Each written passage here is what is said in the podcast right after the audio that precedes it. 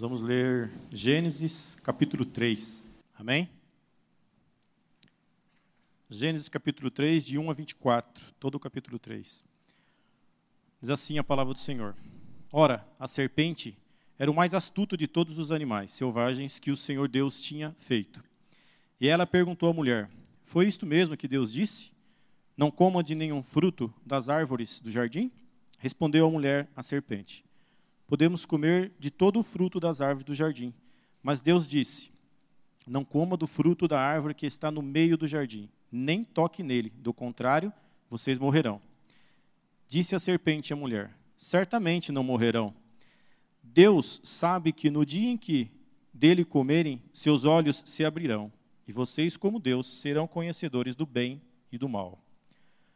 Quando a mulher viu que a árvore parecia agradável ao paladar, era atraente aos olhos e, além disso, desejável para dela se obter discernimento, tomou do seu fruto, comeu e deu a seu marido, que comeu também.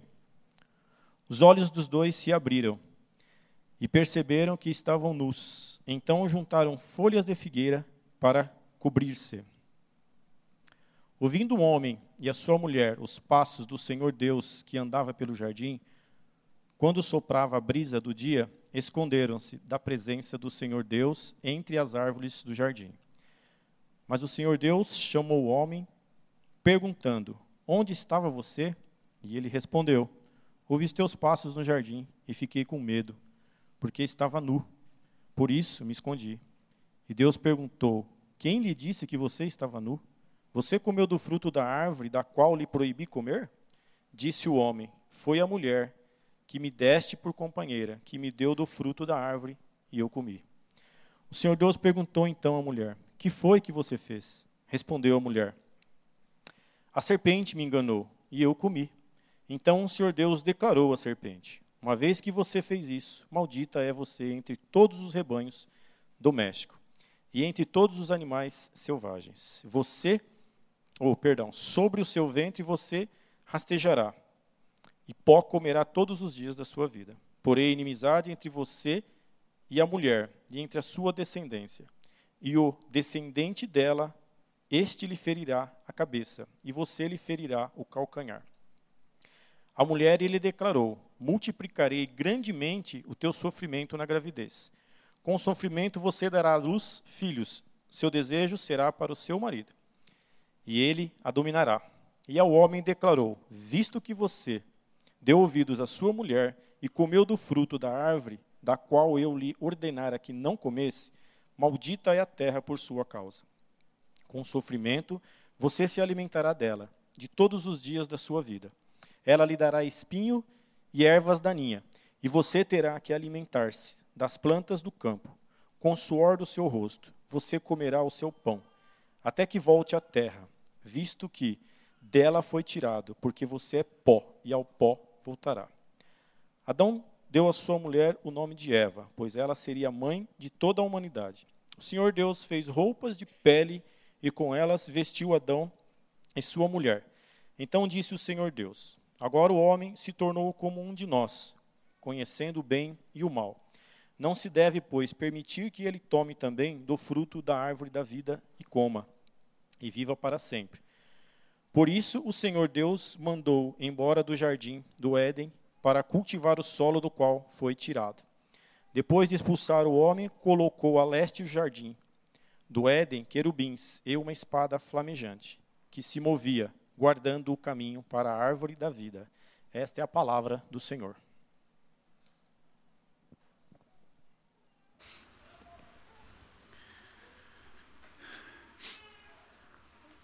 Vamos orar mais uma vez? Pai, obrigado por esse tempo, obrigado pela tua palavra.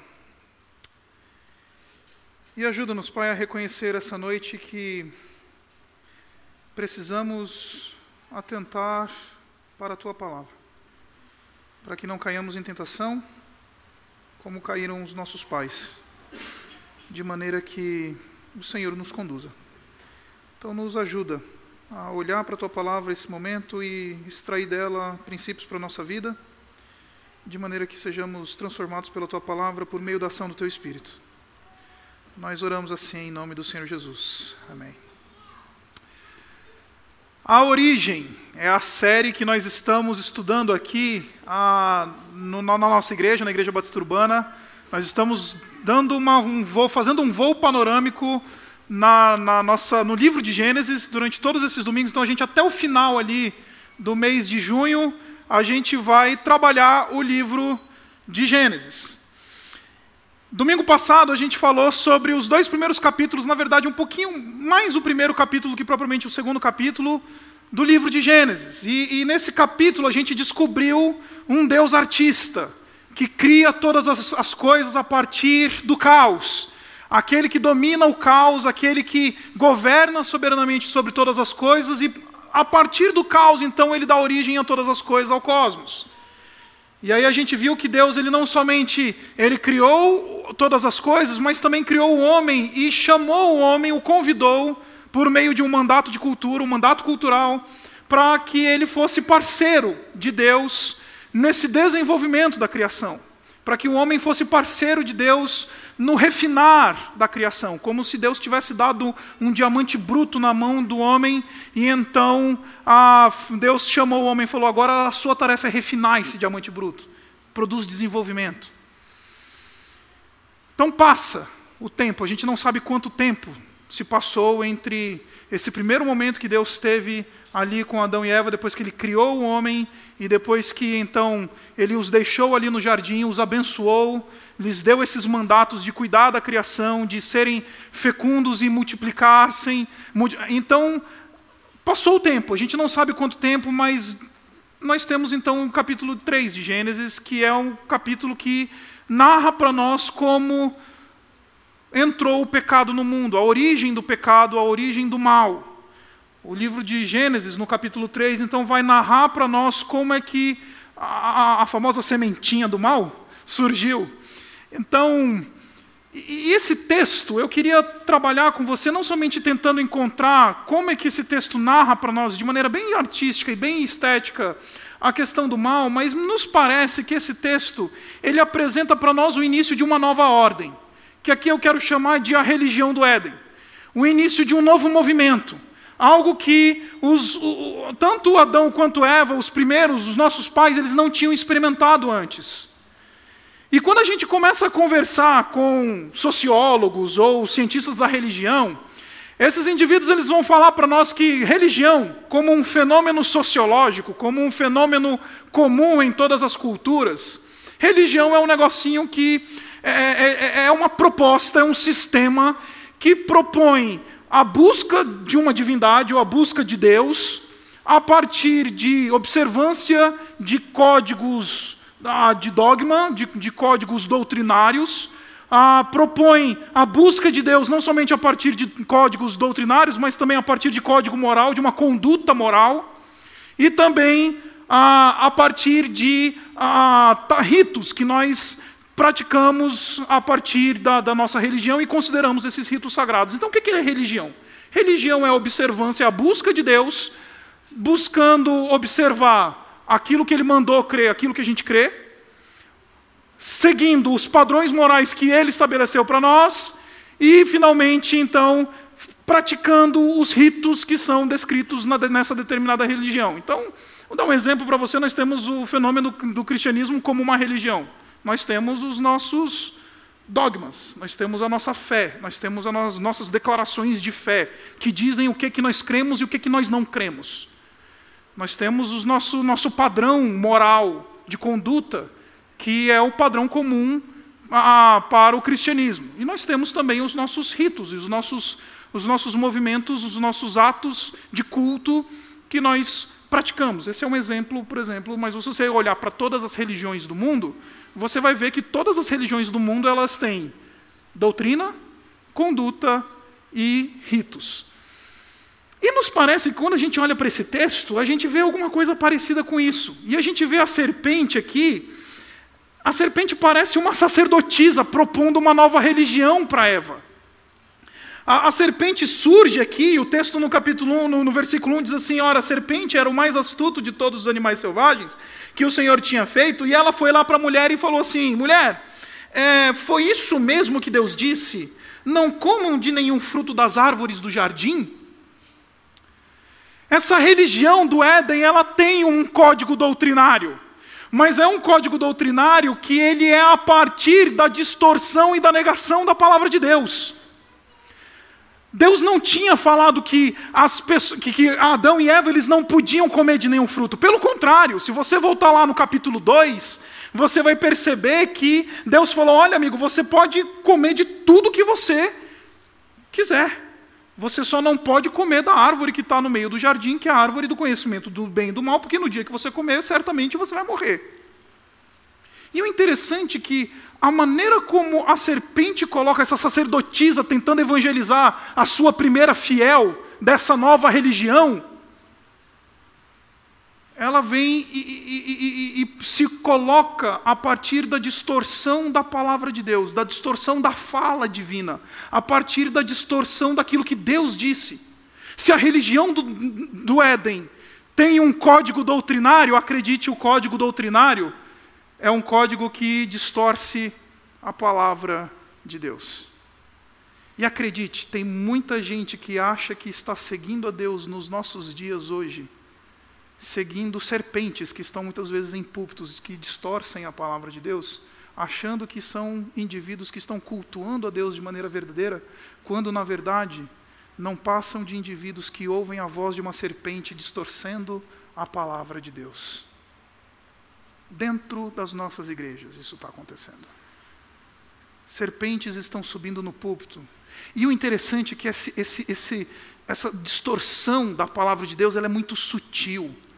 Porque essa distorção, ela fala dos temas de fato que Deus falou. Quando Deus falou lá para Adão e Eva no, versículo 16 do capítulo 2, ele falou: Olha, vocês podem comer das árvores, ah, então você tem lá os privilégios, Deus estabeleceu, deu privilégio, olha, vocês podem comer. O tema que a serpente traz é se pode ou se não pode comer é uma, é uma distorção sutil, é uma distorção que, que, que, que aos olhos do, do, do indivíduo que às vezes não conhece de maneira plena a palavra do seu Deus, vai falar: não, peraí, não tem nenhuma distorção aqui, está tudo certo. Se Deus falou sobre comer as árvores do jardim, a serpente chegou para mim e falou que é sobre o comer a árvore do jardim, então estamos no mesmo tema. Uma distorção sutil. Agora, não somente essa distorção, há uma distorção, mas também há uma negação, porque Eva ela responde para a serpente e diz assim: Não, peraí, para, não é bem assim. Ela disse à serpente, versículo 2: Podemos comer do fruto da árvore, da árvore, das árvores do jardim, que está no meio do jardim, nem toquem nele, disse o Senhor, do contrário vocês morrerão. Eva ela tenta responder à serpente, só que ela também não responde de maneira que condiz com fidelidade com a palavra de Deus. Porque a Eva diz assim: olha, Deus falou para a gente o seguinte, que nós podemos comer, comer, do fruto das árvores do jardim, mas a gente não pode nem tocar no, no fruto que está lá na árvore do conhecimento do bem e do mal. Em lugar nenhum Deus tinha dito que eles não podiam tocar. Se você voltar lá no capítulo 2, a fala de Deus é muito simples. Vocês podem comer de tudo, vocês só não podem comer da árvore do conhecimento, do conhecimento do bem e do mal, porque no dia que vocês comerem, vocês vão morrer. Deus não falou sobre tocar na árvore. E o interessante é que Eva, ela tem uma visão que acrescenta e aumenta a fala de Deus. Deus não tinha falado de que não era que, que era pecado tocar na árvore. E Eva aumenta. Enquanto você tem a serpente distorcendo o sentido, você tem Eva se mostrando pouco conhecedora da palavra de Deus ao ponto de ter uma leitura legalista daquilo que Deus tinha dito. Sabe aquela coisa que a gente estabelece uma regra e o pessoal fica assim, é melhor nem tocar, sabe? Ah, não pode isso nem aquilo, então nem toca. Não é isso que a gente. Isso é legalismo. Quando a gente aumenta regras, ou aumenta leis, ou aumenta movimentos que Deus não colocou para nós. Eva é uma legalista aqui. E legalismo é uma distorção da palavra de Deus. A religião do Éden é uma religião legalista, que vai dizer: não toca, não come, não mexe, não faz. A gente é batista, e deixa eu falar um pouquinho sobre os batistas, mas existe uma raça que eu chamo de os, os batistas do bigode grosso. Tá? E quem é que é o batista do bigode grosso? O batista do bigode grosso é aquele irmão e irmã, às vezes, que fica na porta do, da igreja, sabe, com aquele paletó assim, meio segurança de balada. E aí ele, ele, ele, ele põe a, aquela gravata assim, e aí ele fica lá na porta assim, e fica medindo as pessoas para ver como é que elas estão entrando, como é que não estão. É o batista do bigode grosso. E na igreja onde eu cresci, eu sou filho de pastor, então eu cresci no ambiente batista. E, e na igreja onde eu cresci, a gente tinha alguns batistas do bigode grosso lá. Que era muito interessante, não podia nada. Não pode nada. Aí eu lembro que na época estava na moda usar aquelas calças chamadas calça cargo. Não sei se você já ouviu falar aquela calça que tem bolso do lado, parece calça de exército assim. E aí eu lembro que teve uma vez que um rapaz da igreja apareceu com uma calça daquela lá e pior, ele colocou uma corrente do lado. Pronto, meu amigo o batista do bigode grosso, seguidor da religião do Éden, abriu o bico. Pastor, isso não pode, mas onde é que está na Bíblia que não pode? Pastor, isso não é, não é, não é batista. E daí? Qual o problema da calça do garoto? A religião do Éden não somente é uma, uma religião que distorce a palavra de Deus, mas é uma religião que adiciona regras e leis e, e, e, e movimentos em cima da palavra de Deus, criando um, um movimento legalista. Não vou nem tocar, porque tocar é pecado. Não vou nem chegar perto, porque chegar perto é pecado. Eu lembro que quando eu era seminarista, eu fui convidado para trabalhar numa igreja, e aí eu, o pastor marcou comigo para eu ir lá conversar com ele, e ele estava me convidando para eu cuidar de jovens, assim, trabalhar com jovens. E aí o pastor me chamou lá para eu ir lá na igreja e marcou um horário para mim lá na igreja. E, e, aí eu cheguei cedo, o pastor não tinha chegado, porque claro, ninguém leva a sério o seminarista, né? E aí eu cheguei lá, o zelador da igreja abriu a igreja para mim e falou assim: "Ó, oh, seja bem-vindo". Eu falei: "Olha, eu sou seminarista, sou Isaac, seja bem-vindo. Queria conversar, falei o nome do pastor. Aí ele falou assim para mim: tá bom, é, espera aí, o pastor não chegou ainda, então fica aí sentado. E eu que sou meio curioso, fui andar pela igreja para conhecer a igreja, né? Como conhecer as coisas da igreja, ver como é que era a nave do templo, as salas de aula e tudo mais. E aí de repente eu subi no palco, lá que hoje a gente chama de altar, né? O altar. E eu lembro que eu estava lá na frente olhando as coisas assim, falando: olha só que interessante, pessoal, bonita igreja e tal. E aí lá no fundão, o zelador, o zelador lá no fundão, ele estava assim: sai, sai, sai. E eu, tá bom, né? Aí desci do altar. Aí virei para o meu irmão, desculpa, eu fiz alguma coisa errada, eu só estava querendo conhecer aí a igreja e tal. Ele falou: você não pode subir no altar. Só os pastores sobem no altar. Legalismo. Religião do Éden é uma religião que propõe o legalismo. Jesus, Deus não falou sobre não toque. A Eva é uma legalista e já inventou uma lei que não foi dada por Deus e se conduz com base nessas leis, nos nossos códigos denominacionais que a gente leva mais a sério do que a Bíblia, nos nossos códigos de conveniência que a gente leva mais sério do que a Bíblia, leva mais sério do que a palavra de Deus. Legalista. Agora, não é somente uma religião de distorção e de legalismo, é uma religião de negação, porque depois que a Eva tenta corrigir, na maior boa intenção, porque todo legalista é bem intencionado, né? porque ele quer proteger os valores do reino, porque o, o, o legalista ele é bem intencionado, né? ele, ele, quer, ele quer resguardar a tradição batista, ele quer resguardar as coisas do reino, né? e aí inventa um monte de regra que Deus não estabeleceu, a Eva tenta fazer isso. Não, não, não é bem assim, serpente, veja bem, Deus simplesmente falou que a gente não pode sequer tocar, e nem comer dessa árvore que está no meio do jardim. Caso contrário, nós vamos morrer. Aí vem a sacerdotisa, a serpente, e diz assim: certamente não morrerão. Aqui é a negação absoluta da palavra de Deus. Enquanto você tem movimentos hoje que se dizem cristãos, que distorcem a palavra, e não somente criam movimentos de legalismo, mas você tem movimentos que se dizem cristãos que negam completamente a palavra. Que a palavra de Deus não, não tem mais, aquilo que Deus falou não tem mais valor. Pelo contrário, é negado. Certamente vocês não morrerão. A sacerdotisa está dando certeza. A sacerdotisa serpente aqui está dizendo: não, o que vale mais é o que eu estou dizendo do que Deus disse. Conhece pastor assim? apóstolo, bispo,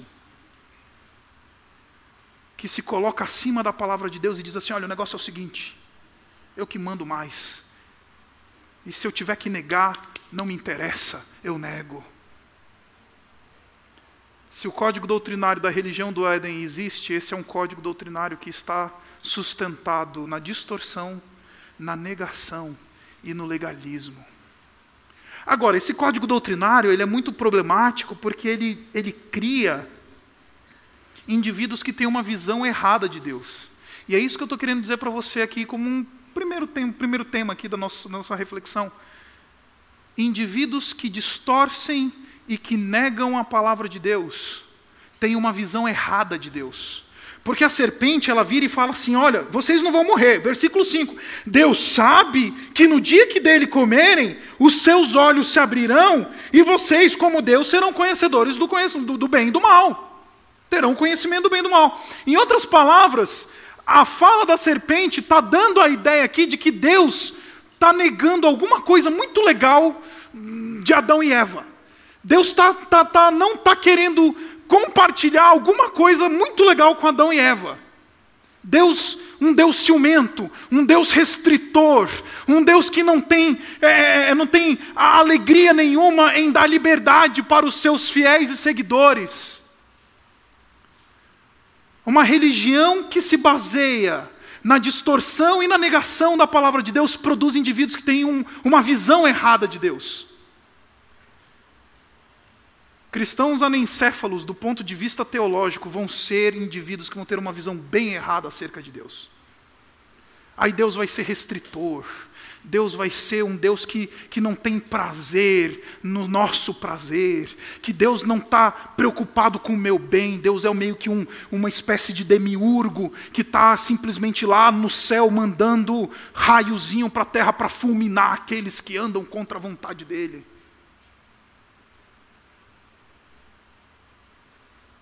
indivíduos com uma visão distorcida da Escritura, da palavra de Deus, fatalmente terão uma visão errada de Deus. Porque o Deus que aparece lá em Gênesis 2 não é esse Deus que está querendo esconder alguma coisa deles. Pelo contrário, lá em Gênesis 2, no capítulo 16, Deus chega para ele e fala assim: Olha, vocês podem comer de tudo, isso daqui é para vocês, desfrutem desta liberdade. Tudo que foi feito, foi feito para vocês indivíduos que distorcem a palavra de Deus vão ter uma visão errada acerca de Deus. Então, essa religião do Éden, se tem um código moral, tem um código moral que baseado na distorção e na negação da palavra de Deus, produzindo indivíduos legalistas e produzindo indivíduos que têm uma visão errada de Deus.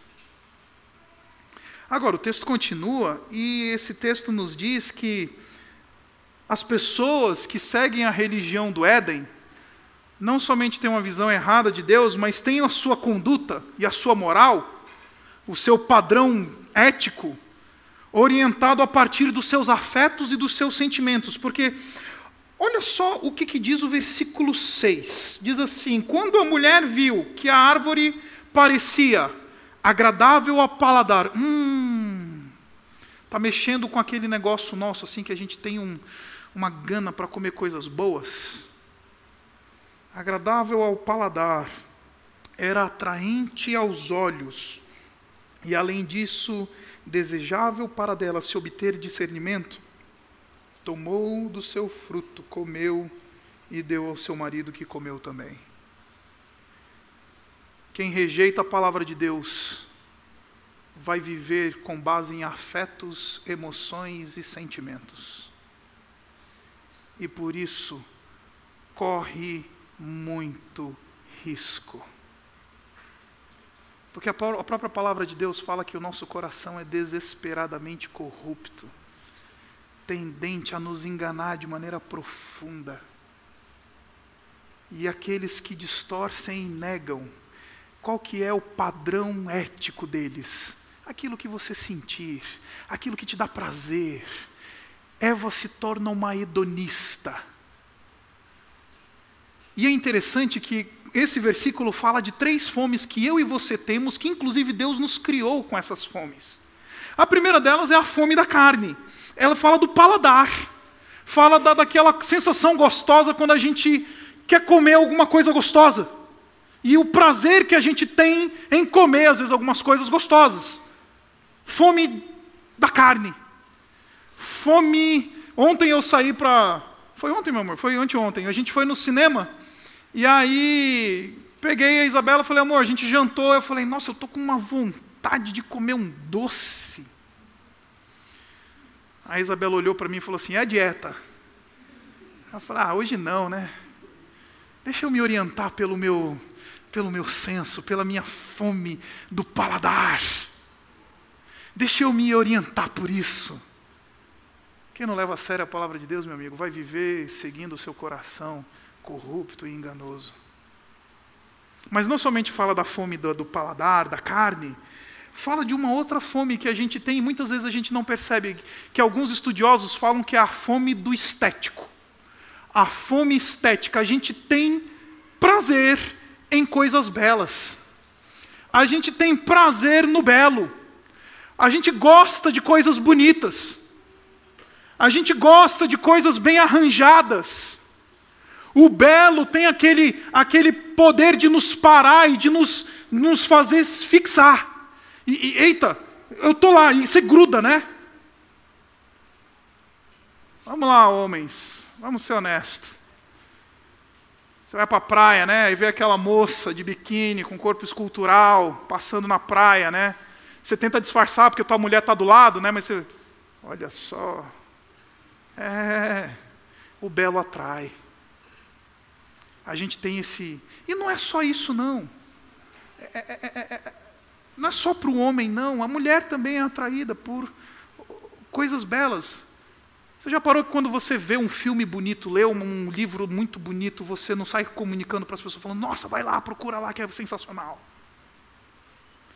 A gente tem essa fome por beleza, essa fome pelo estético, que inclusive foi dada por Deus.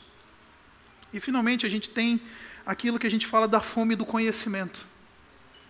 Então você tem a fome do paladar e da carne, você tem a fome do belo e você tem a fome de conhecimento. Acredite, essas três fomezinhas, elas foram dadas para você por Deus.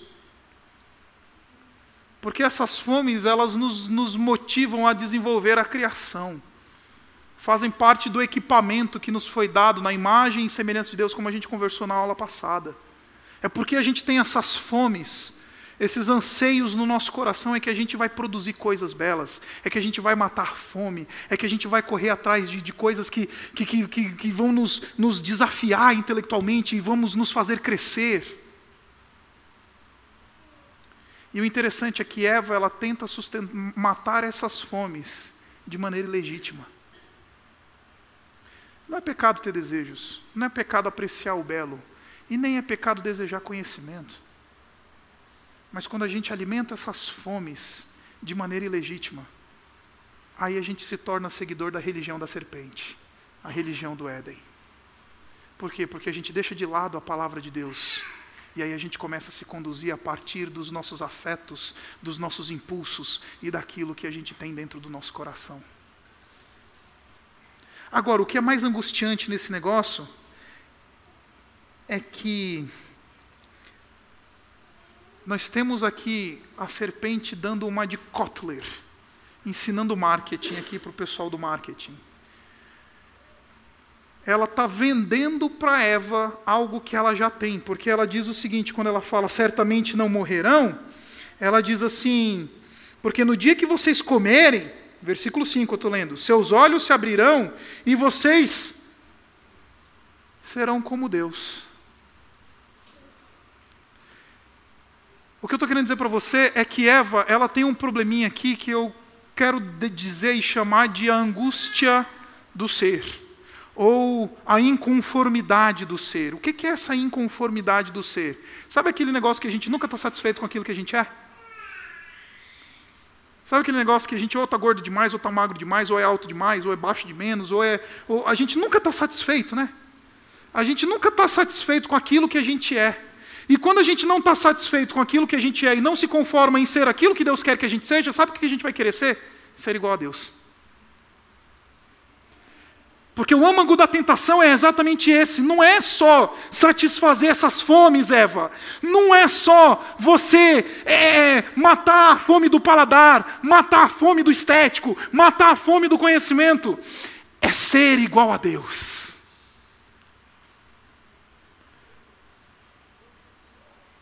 E esse é um negócio satânico, porque o primeiro que tentou subir ao alto monte e quis ser igual a Deus foi Satanás. Se você um dia abrir lá em Isaías capítulo 14, a partir do versículo 12 ali, você vai ver a fala de Satanás dizendo exatamente isso. Não bastava para Lúcifer, aquele querubim, anjo belíssimo, criatura de Deus belíssima, não bastava ser o que era. Eu queria ser mais do que sou. Não bastava ser alguém que já era semelhante a Deus, como a gente viu na, na, na, semana passada. Ser imagem e semelhança de Deus significa ser semelhante a Deus. Então você vem a serpente falando, você vai ser semelhante a Deus. A Eva devia virar para a serpente e falar assim: Eu já sou. Eu já sou imagem e semelhança de Deus. Deus se faz conhecido em mim. Vendendo gelo para esquimó. Vendendo areia para nômade do deserto enganando descaradamente e falando: não basta ser só a imagem e semelhança de Deus, você tem que ser mesmo é Deus. O âmago da tentação está aí. E vamos ser honestos: todas as vezes que a gente decide rejeitar a palavra de Deus e seguir o nosso caminho, e seguir o nosso movimento, seguir as nossas vontades, nós estamos nos colocando no, lugar de Deus e falando: Deus, que não seja feita a tua vontade, mas a minha. Esse indivíduo ele não ora, seja feita a vossa vontade, assim na terra como nos céus. Ele ora e diz: seja feita a minha vontade, aqui na terra e também lá no céu. É uma religião maldita, que ela tem como código doutrinário a distorção da palavra de Deus, a negação da palavra de Deus. É uma religião maldita que os seus padrões éticos estão totalmente orientados pelas afeições, impulsos, desejos e prazeres. E finalmente, ela é uma religião maldita porque ela se baseia e tem os seus ritos baseados na culpa e no medo. Olha só o que, que, diz, o versículo 7 diz assim: Os olhos dos dois se abriram e perceberam que estavam nus. Ou seja, comeram, desobedeceram a Deus. E aí os dois, os olhos dos dois se abriram, aqui o texto está simplesmente dizendo assim: eles caíram em si. E perceberam que estavam nus, então juntaram folhas de figueira para cobrir-se. O homem e a mulher se viram em um sério problema diante de Deus. E eles tentam resolver o seu problema diante de Deus a partir do seu esforço. Vamos lá costurar uma tanga aqui de folhas de figueira para a gente se cobrir e fazer a primeira fantasia de carnaval da história, né? Estou com um problema diante de Deus e acho que vou resolver os meus problemas diante de Deus com base no meu esforço, meu esforço próprio. Vou costurar, vou costurar uma tanga. A gente não costura tanga hoje, mas a gente vai para a igreja para aliviar as culpas, né? Aí o pastor fala assim: olha, participa da, da campanha dos propósitos. Aí o cara vai achando que ele vai fazendo isso, ele vai resolver o seu problema diante de Deus ele, ele dá o dízimo na igreja, ele faz isso, ele, ele participa, da, participa da vigília, ele vai lá e acontece, tentando resolver o seu problema diante de Deus pelo seu próprio esforço. Isso é completamente antagônico à mensagem da cruz e à graça de Deus, porque, como a gente vai ver daqui a pouco, Deus é que chama os dois peladões lá e fala: Ó, oh, amigão. Eu sei que vocês têm um problema, mas vocês não se resolvem. Quem resolve o problema de vocês sou eu. Ele mata o animal inocente, e então provê com a pele daquele animal vestes para aqueles dois indivíduos. Quem resolve o problema deles não são eles e o esforço deles. Quem resolve o problema deles é Deus. É a graça de Deus. E a religião vai propor isso para você. Você está em débito. Você pisou na bola. Põe aqui no altar a oferta. Você pisou na bola. Você você está em débito. Então faz o seguinte: participa da campanha dos propósitos aqui da igreja. Tenta resolver o teu próprio problema a partir do teu esforço. É isso que a religião maldita. E aí a gente cria ritos, achando que a gente resolve os nossos problemas diante de Deus, participando e seguindo ritos, participando de coisas que são completamente sem sentido quando estão fora do escopo da graça de Deus e da cruz do Senhor Jesus Cristo. A religião do Éden é uma religião maldita, porque a sua doutrina é a distorção da palavra de Deus, a sua ética é orientada por um coração depravado e desesperadamente corrupto, que seguia por impulsos e fomes da alma. E os seus ritos são ritos com base na culpa, são base com ritos com base na angústia. Essa é a religião do Éden. E acredite, muitas igrejas hoje estão andando pelo padrão da religião do Éden. Pastores hoje são verdadeiras serpentes, pregando essa ética maldita, pregando esses ritos vazios, pregando essas doutrinas que negam a graça de Deus e a cruz. Agora, essa religião, ela não é somente maldita por aquilo que ela é, mas por aquilo que ela provoca. E o texto continua, e aqui eu tenho muito pouco tempo para a gente continuar andando, mas esse, o texto continua dizendo para nós que essa religião ela é maldita, não somente por aquilo que ela é, pelo sistema que ela segue, mas por aquilo que ela faz com os seus adeptos. A primeira coisa que ela faz é que ela produz uma separação quase que inequívoca e irreversível, a não ser que seja pela graça de Deus, entre o homem e o seu Criador. O texto no versículo 8 diz assim: Ouvindo o homem e sua mulher nos passos do Senhor Deus que andava pelo jardim quando soprava a brisa do dia, esconderam-se da presença de Deus. Versículo 9: Mas o Senhor Deus chamou o homem perguntando: Onde está você? Eu sou campeão em dar bola fora na igreja, com os casais aí que começam a namorar e terminam e não sei o quê. Aí outro dia chegou uma mocinha da igreja que eu, a, a princípio eu estava achando que ela estava namorando. Aí eu virei, vi que ela estava sozinha, falei, dei um abraço, tudo bem, querido, tudo jóia, pastor. Cadê o teu namorado? Eu não sei onde ele está. Como é que é? É, pastor, eu não sei onde é que está aquele traste. Me perdoa, irmão. Bola fora. Essa pergunta de Deus, perguntando para Adão, onde é que está você? Você nunca ficou encafifado? Peraí, Deus não é onisciente, onipresente, ele nada foge do seu controle. Por que, que Deus precisa perguntar onde está você? Será que Deus está carecendo de alguma informação? Será que Deus está carecendo de alguma coisa aqui que ele não, não, não, pegou? Não, não é isso. Tem um comentarista, um cara chamado John Stott, que ele diz uma coisa que eu acho sensacional. Ele diz que quando Deus faz perguntas na Bíblia, não é porque ele está carecendo de algum tipo de informação, mas é porque nós que estamos lendo precisamos nos atentar para algo importante. Então, quando Deus vira e pergunta, Adão, onde está você? Deus está querendo dizer para Adão: Adão, houve uma ruptura entre eu e você, houve uma separação entre eu e você. A gente não não está mais junto. Eu preciso perguntar onde é que você está, porque se tivesse comunhão, se tivesse relacionamento, se tivesse intimidade, eu não precisava perguntar onde está você. Eu não precisava vir em tua direção. Porque essa é a mensagem da graça. Deus vem em direção ao pecador e fala: Olha, eu estou aqui, cadê você?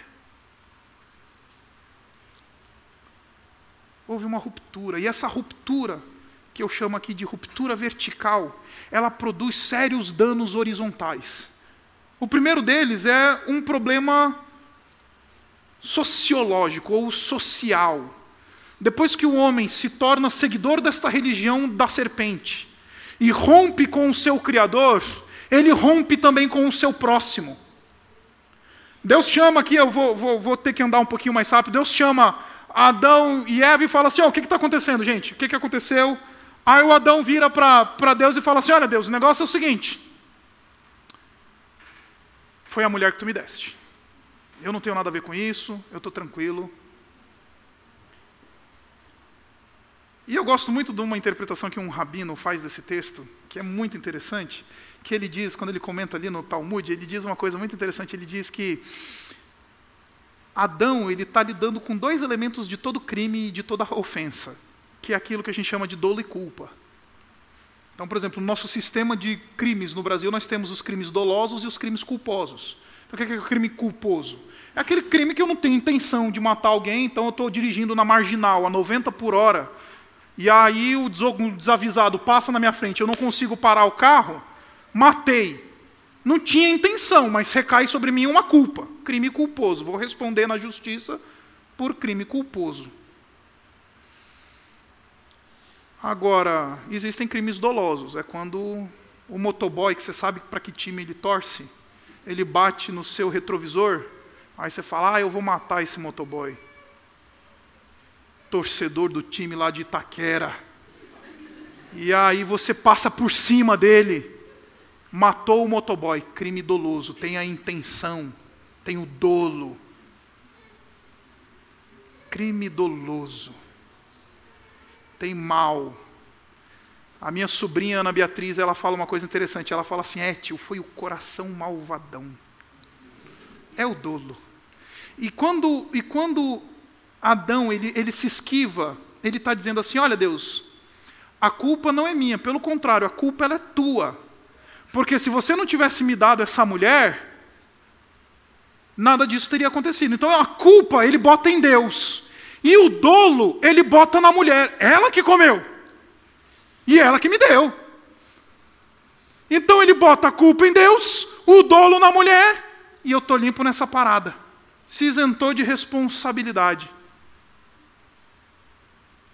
E criou o primeiro caso de é, de crise conjugal. Primeira DR da história está em Gênesis 3. Sabe quando você chama sua esposa, seu namorado, seu noivo, sua noiva, e aí você tem que ter uma DR. Começou lá no jardim. Ruptura social. E é interessante você notar, eu não tenho mais muito tempo para a gente trabalhar aqui, mas é interessante você notar que o texto diz assim para a mulher: Olha, mulher, versículo 16 multiplicarei grandemente seu sofrimento na gravidez, ou seja, TPM começa aí. Com sofrimento você dará à luz filhos, é por isso que existe a peridural hoje, tá? E o seu desejo será para o seu marido e ele te dominará. Essa expressãozinha, o seu desejo será para, na verdade teria sido muito melhor traduzido da língua original do hebraico se tivesse sido traduzido como contra o teu desejo será contra o teu marido e ele te dominará. Porque foi exatamente isso que aconteceu. Por causa dessa. Porque vocês, vocês se tornaram adeptos da religião do Éden. Porque vocês romperam com o seu Criador, vocês vão andar rompidos socialmente. O teu desejo será contra ele e ele vai te dominar. E aquela relação que Deus tinha criado conjugal para ser uma relação complementar, para ser uma relação de afeto, amor, serviço, se tornou uma relação de ódio, de competição e de guerra. Essa expressão, ele te dominará, só aparece no Antigo Testamento nos cenários de conflito e de domínio. Não é à toa que os nossos casamentos hoje se tornaram verdadeiros campos de batalha. As nossas relações sociais se tornaram verdadeiros, verdadeiras guerras, lutas de UFC. O teu desejo será contra o teu marido e ele vai te dominar. Aquele, aquela, aquele serviço, aquela liderança que antes era por amor, para proteger, para prover, para servir, agora é uma liderança com base no domínio. Quem diz assim, quem manda aqui sou eu. Já viu o homem que fala assim? Pois é. Descendente de Adão. E aquela aquele complemento que a mulher, que hoje em dia falar de mulher como auxiliadora idônea ou submissa ao seu marido é um negócio que é perigoso hoje em dia nas igrejas. Mas não tem nada a ver com rebaixar a mulher. Existe tem a ver com um movimento de complemento. Em outras palavras, o homem não consegue fazer aquilo que ele foi chamado para fazer por Deus se ele não tiver a sua auxiliadora, aquela que o completa no trabalho de dominar a terra e de subjugar a criação. É complementar e não de domínio. E aquilo que era para ser complementar, belo, se tornou uma guerra. É por isso que a gente briga com os outros por aí. Porque quando a gente se torna religioso da religião do Éden, fiel da serpente, a gente não somente briga com Deus, mas a gente anda arrebentado com os outros por aí. Aí a gente não fala mais com as pessoas que estão próximas a nós, a gente briga com o nosso chefe, a gente puxa o tapete das pessoas no trabalho. Por quê? Porque somos religiosos, seguidores da serpente, da religião do Éden, essa religião maldita. Agora, o texto não diz só que a gente brigou com Deus e brigou com o próximo. O texto diz que a gente brigou com a gente mesmo, porque o versículo 9, ele diz assim, desculpa, o versículo 10 ele diz assim: Adão, dizendo: Ouvi teus passos no jardim, Deus. Você apareceu aí, eu ouvi que você estava andando e eu fiquei com medo. Começou a experimentar um monte de sensação, um monte de coisas na sua alma que antes ele nunca tinha experimentado. Já ouviu falar de doenças da alma? Pois é, começou aqui. O homem se tornou inimigo de si mesmo. O homem se tornou inimigo dele mesmo, não somente de Deus e do próximo, mas dele mesmo. Ele morre. A gente morre. Sabe esse negócio que Deus fala assim: olha, você vai voltar ao pó porque você é pó? Pois é, a gente morre não somente fisicamente, a gente morre espiritualmente, a gente morre psicologicamente, a gente começa a ter angústias e dramas da alma que a gente coloca a cabeça no travesseiro e não consegue dormir. Outro dia chegou uma mulher para mim e falou assim: Pastor, eu não consigo dormir. Aí eu virei e falei: Qual o problema? Teu marido ronca? Ela falou: Não, meu marido não ronca. Eu falei: Ele solta gases? Não, também não. Eu falei: Então qual que é o problema? Ela falou: É a cabeça. Aí eu virei para ela e falei assim: Minha irmã, deixa eu, deixa eu. Eu acho que um psicólogo, um psiquiatra vai te ajudar bastante. Mas deixa, deixa eu falar uma coisa para você. Você já reparou que você não se permite descansar? Você não se deixa dormir, que você é inimiga de você mesma. Teu marido não está lá te cutucando para você acordar. Acorda! É você que não se permite. Porque quando a gente se torna adorador da religião do Éden, a gente vai se tornar indivíduos que brigam com Deus, brigam com o próximo e brigam com a gente mesmo. E não somente do ponto de vista psicológico, mas também do ponto de vista físico. A gente sente dores, a gente morre, a gente fica doente. E finalmente, a gente não somente briga com Deus, briga com o próximo, briga com a gente mesmo, mas a gente briga com a criação. Porque o texto lá no versículo 18 diz assim: vamos do 17. E ao homem ele declarou: Visto que você deu ouvidos à sua mulher e comeu o fruto da árvore da qual eu lhe ordenara que não comesse, maldita é a terra por sua causa. Com o sofrimento você se alimentará dela todos os dias da sua vida. Ela lhe dará espinhos e ervas daninhas, e você terá que alimentar-se das plantas do campo. Com o suor do seu rosto você comerá o seu pão até que volte à terra, visto que dela foi tirado, porque você é pó e ao pó tornará. Em outras palavras, Deus está dizendo: até a criação, que antes era tua amiga, a criação se tornará tua inimiga. Antes você plantava, a terra te provia. Agora, meu amigo, vai ser com o suor do teu rosto que você vai tirar algum fruto dessa terra. A terra vai produzir espinhos, vai produzir ervas daninhas, coisa que não te faz bem. A terra vai se tornar tua inimiga. A religião do Éden não somente produz adoradores e indivíduos que ah, detonam com a palavra de Deus e distorcem a palavra de Deus, que não somente se conduzem com seu, nos, seus ímpetos e nas suas sedes da alma, e que não somente é, fazem algum tipo de, de, de rito e de culto por causa de culpa. Esses indivíduos que seguem a religião do Éden, eles vão se romper com Deus, vão se romper com o próximo, vão se romper consigo mesmo e vão romper com a criação. Mas eu não vim aqui essa noite dar boas, só más notícias, eu vim aqui trazer boas notícias também. Eu vim aqui dizer para você que na cruz todas essas maldições elas são redimidas. Todas essas maldições elas encontram a solução. O Senhor Jesus Cristo, quando ele estava na cruz, ele experimentou por nós essa, esse distanciamento do Pai, essa separação do Pai, e falou: Deus meu, Deus meu, por que me desamparaste? Ele levou para a cruz essa maldição de andar separado de Deus. Ele levou para a cruz essa maldição de andar brigado com o próximo, porque ele experimentou a traição, ele experimentou perseguição, ele experimentou a inimizade. O Senhor Jesus Cristo experimentou as nossas angústias, as nossas mazelas, as nossas. É interessante você ver o Senhor Jesus Cristo lá no, no, no jardim do Getsemane, profundamente angustiado, para que essa maldição pudesse ser levada para a cruz. E finalmente ele levou aquela maldição que separa a gente da gente mesmo, que é a morte. Agora, deixe-me chamar a sua atenção. Até a maldição da criação foi, foi redimida, porque foi colocada na cabeça dele aqueles espinhos que a terra produziu. Foi colocada sobre a cabeça dele aqueles espinhos também para remediar a nossa briga com a criação. Na cruz, o Senhor Jesus Cristo diz: você não precisa ser inimigo de Deus, você não precisa ser inimigo do próximo, você não precisa ser inimigo de você mesmo e você não precisa ser inimigo da criação. Na cruz, a gente deixa de ser religioso do Éden. Na cruz, a gente não segue mais o pastor serpente, a gente segue o Senhor Jesus Cristo, o nosso único mediador entre Deus e os homens. Na cruz, toda maldição foi levada. Aquilo que está em Gênesis 3, na cruz é redimido.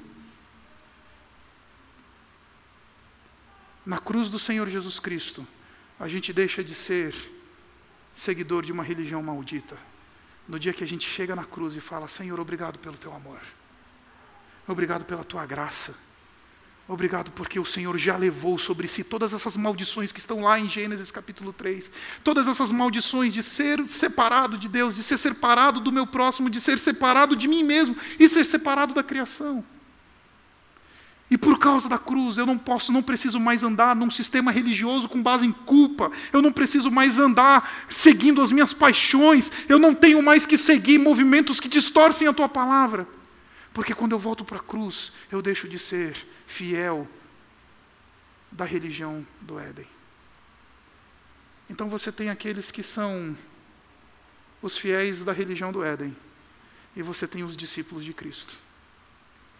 No final das contas, só existem esses dois tipos de pessoas em todo mundo. Não interessa se é ateu, se é evangélico, se é isso ou se é aquilo, só existem dois tipos de religiosos: aqueles que seguem a religião do Éden e aqueles que seguem a cruz do Senhor Jesus Cristo. Eu vim aqui anunciar uma mensagem de graça para você e dizer: você não precisa mais ser inimigo do teu Criador. Você não precisa mais ser inimigo de você mesmo, inimigo do teu próximo. Você não precisa andar brigado com a criação. Pelo contrário, quando a gente volta para a cruz, a gente experimenta esse amor que transforma todas as coisas. A gente se encontra com esse rei que muda completamente a nossa vida. Então eu queria dar um tempo para você pensar um pouquinho sobre essas coisas que você ouviu. E pensar, Senhor, eu tenho sido mais um fiel da religião do Éden, ou um fiel da, da cruz do Senhor Jesus Cristo? Eu sou um seguidor da serpente ou sou um seguidor de Cristo? Qual é a religião que eu tenho seguido? Eu vim essa noite dizer para você: não tem necessidade de andarmos seguindo a religião do Éden. Não tem necessidade da gente precisar fazer coisas por causa de culpa.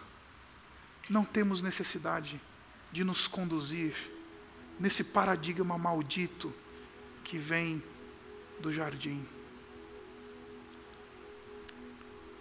Olhe para a cruz essa noite. Olhe para o amor de Jesus, que levou sobre ele essa separação de Deus, levou sobre ele essa separação do próximo, levou sobre ele a separação dele com ele mesmo, da gente com a gente mesmo, e levou sobre ele essa separação da gente com a criação. E fala assim: Senhor, me leva para a cruz, para que eu possa experimentar a verdadeira religião, a verdadeira fé, e me livra desse paradigma maldito que vem desde o Éden. Abaixe sua cabeça.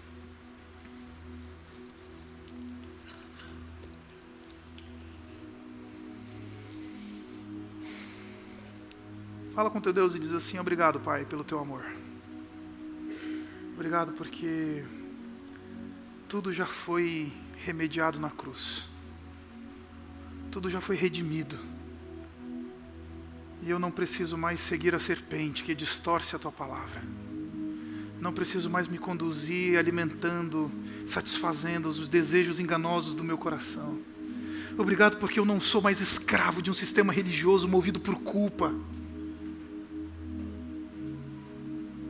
E obrigado porque eu posso voltar a Ti, posso voltar ao meu próximo, posso voltar a mim mesmo e posso voltar para a criação. Obrigado, Pai, pela tua palavra. Nos livra da religião do Éden e nos conduz debaixo da tua graça, redimidos pela cruz, experimentando o teu amor que é tão profundo, é tão profundo a ponto de nos de nos levar de volta para onde nós devemos estar. Nós te louvamos, ó Pai, nós te agradecemos, porque a cruz soluciona todos os nossos problemas. Nós oramos assim em nome do Senhor Jesus. Amém.